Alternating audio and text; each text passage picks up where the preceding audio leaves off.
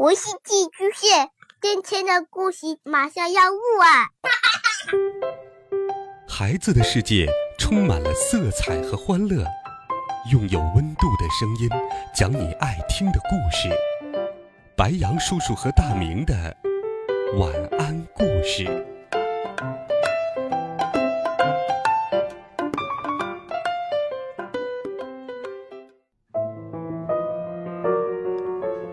小朋友们、同学们，大家好，欢迎收听白羊叔叔讲故事。今天，白羊叔叔继续给你准备了《神探猫破案冒险集》的好听故事，一起来听《银行被劫之谜》第九集：赶紧逃命！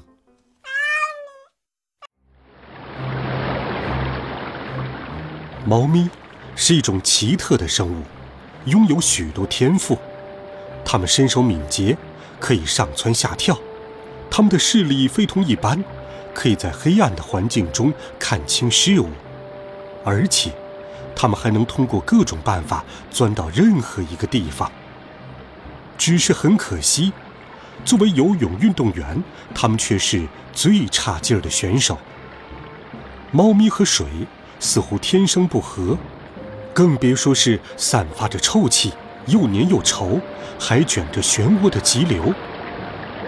啊！赶紧逃命！嘟嘟尖叫了一声，随后便立刻用牙齿咬住了小木板。而此刻的小木板，就像被风吹动的小风车，正在波浪里急速旋转。马赛猫伸出一只爪子，抓住了月光的脖子。月光呢？又伸长了尾巴，卷起了鹏鹏的爪子，最后，鹏鹏探出脑袋，终于也咬住了约瑟芬的一只耳朵。木板已经失去控制，他打了最后一个转，一头撞向了排水沟的铁闸。木板当然通不过铁闸，可猫咪却通过漩涡被吸了进去。木筏被铁闸拦了一下。月光和三位同伴瞬间落入了水中。此刻，出现在他们周围的就只有一片漆黑，还有一根狭窄又陡峭的排水管，伴随着团团泡沫和阵阵恶臭，管子里的水流像瀑布一样倾泻而下。喵！你们抓牢！月光尖叫。哦！鹏鹏大喊：“我们要完蛋了！”嘟嘟吼道：“喵儿，我们要淹死了！”约瑟芬也急得叫了起来。四只猫就这样在水流里四处颠簸，忽左忽右，忽前忽后，忽高忽低。不过，它们还算走运。经过一番折腾之后，管道终于不再向下，水流也平静了许多。四只猫咪总算来到了岸边。个个筋疲力尽，浑身湿透。他们在维修通道上躺了下来，啊，皮毛不停颤抖，胡子也不断的滴水。啊，大家还好吗？月光问。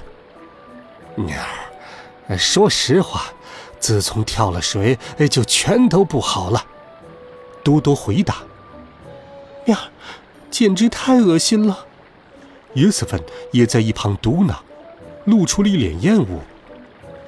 这下可好，身上的臭味永远也弄不掉了。可就在这时，他们听见了一阵窃笑声，从管道昏暗的角落里传来。啊呜哈，哈哈哈，哦哈哈哈哈！声音低沉又吵闹。那是一只地沟鼠，地沟鼠。就是那一类样貌骇人的硕鼠，长着粉红色的长尾巴，灰色发亮的皮毛，还有发黄的大牙齿。月光竖起了背上的皮毛，对他喊道：“喵，你这鬼鬼祟祟的家伙，快出来！”地沟鼠战战兢兢地从黑暗里走了出来，不知道那群猫咪究竟要对自己做些什么。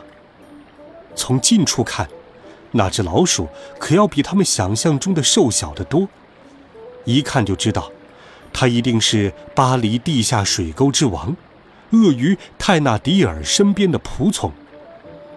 地沟鼠仔细打量了一番月光和他的三位同伴，吱吱叫道：“这，我知道你们是谁，我听他们说起过你们，你们是神探猫，呃曾经救过泰纳迪尔的性命。”多多露出了得意的笑容。那这个嘛，的确如此啊。不过都已经是好久之前的事儿了。约瑟芬忍不住上前了一步。多多，现在可不是让你炫耀的时候，我们的时间已经不多了。耗子，你知道我们这是在哪儿吗？啊！老鼠被约瑟芬严厉的语气吓了一跳。呃，我们这是在拉雪兹神父公墓附近。喵儿，拉雪兹神父公墓。月光忍不住叫了起来。我们已经离得太远了，那股水流一定比我们预计的还要强大。呃，什么意思？老鼠不禁问道：“你们是从哪儿过来的？”马雷区。地沟鼠用爪子挠了挠鼻尖儿。哦，那你们还真是离开很远了。太阳一定已经下山了，四只猫咪就要来不及阻止金条被窃了。如果你们有急事要办，我倒是可以把你们带回地面。地沟鼠自告奋勇，很是殷勤。就这样，他开始在这座地下迷宫里飞奔起来。我们的猫咪朋友紧紧跟在他身后，直到他们从一条热闹大街的窨井盖下探出了脑袋。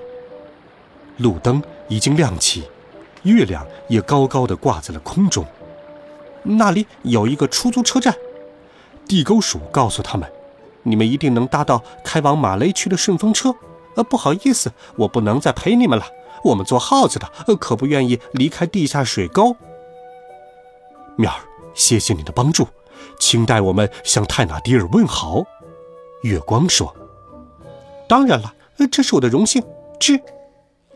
说完，他便消失在了窨井盖的下面。告别之后。四只猫便飞也似的跑去了车站，很快，他们就跳上了一辆正要出发的深色出租车。那是一辆马车，由两匹如羚羊般清洁的马拖拉。只是很遗憾，这辆马车的目的地并不是马雷区。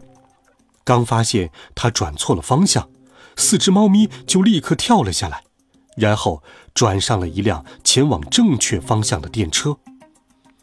他们很快就要到达香戴尔沙龙前的那条大街了。嘿，多多突然叫了起来：“你们快看，那是谁？我们的老朋友啊！”其实，那并非是他们真正的朋友。朝着警察局的方向望去，一个又高又瘦的警察正走在人行道上。他蓄着两撇卷曲的胡子，看起来神情忧伤。那不就是朗贝尔探员吗？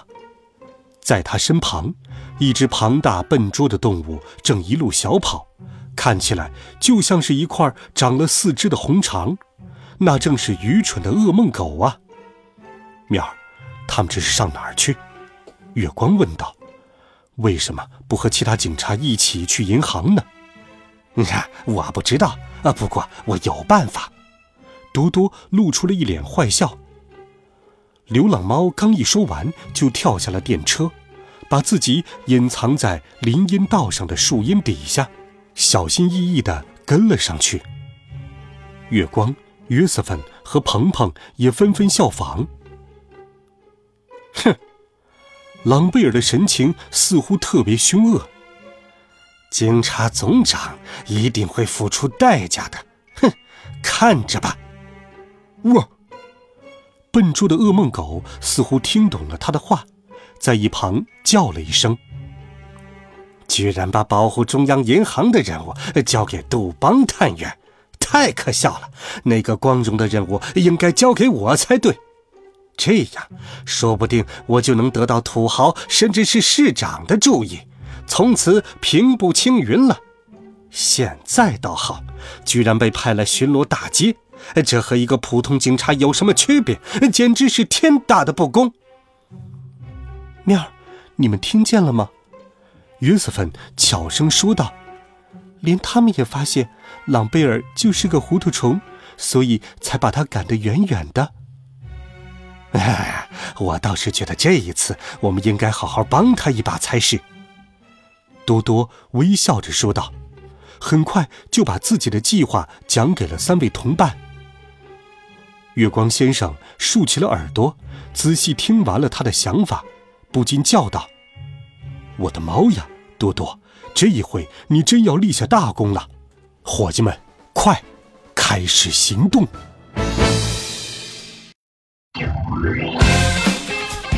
好了，孩子们，这一集《神探猫》的好听故事，白羊叔叔就给你讲到这里。